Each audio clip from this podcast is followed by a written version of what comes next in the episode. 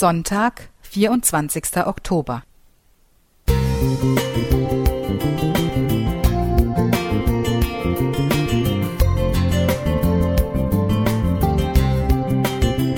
Ein kleiner Lichtblick für den Tag.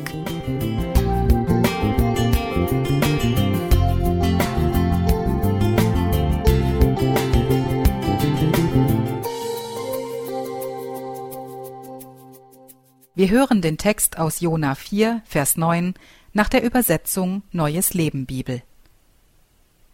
Da sprach Gott zu Jona: Ist es richtig von dir, wegen des Rizinusstrauchs so zornig zu sein? Ja, antwortete Jona, zornig bis zum Tod. Zornig bis zum Tod, da ist mal einer richtig sauer. Ob wir es als richtig oder falsch empfinden, wie Jona hier spricht, Gott hält es jedenfalls aus.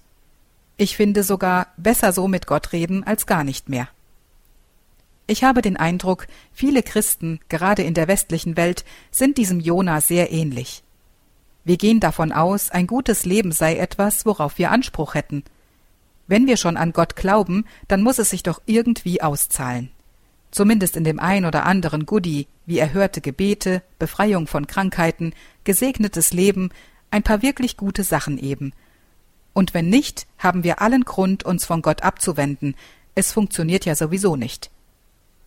Auch ich wünsche mir diese positiven Aspekte in meinem Leben, und ich verknüpfe sie nur allzu oft mit meinem Bild von Gott. Läuft es gut, glaube ich gern. Wenn nicht, frage ich schon mal, ob der Glaube überhaupt Sinn ergibt. Je älter ich werde, desto klarer wird mir aber, die Frage des Glaubens ist viel fundamentaler.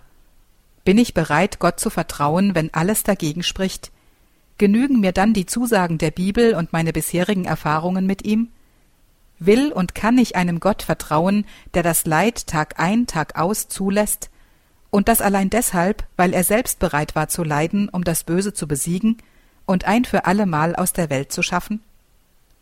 Welchen Wurm lässt Gott gerade durch dein Blätterdach kriechen und welche Annehmlichkeit dein Glaubenspflänzchen zerfressen? Vielleicht bist du ja gerade wütend, weil Gott dir das eine oder andere Gute in deinem Leben wegnimmt oder verweigert.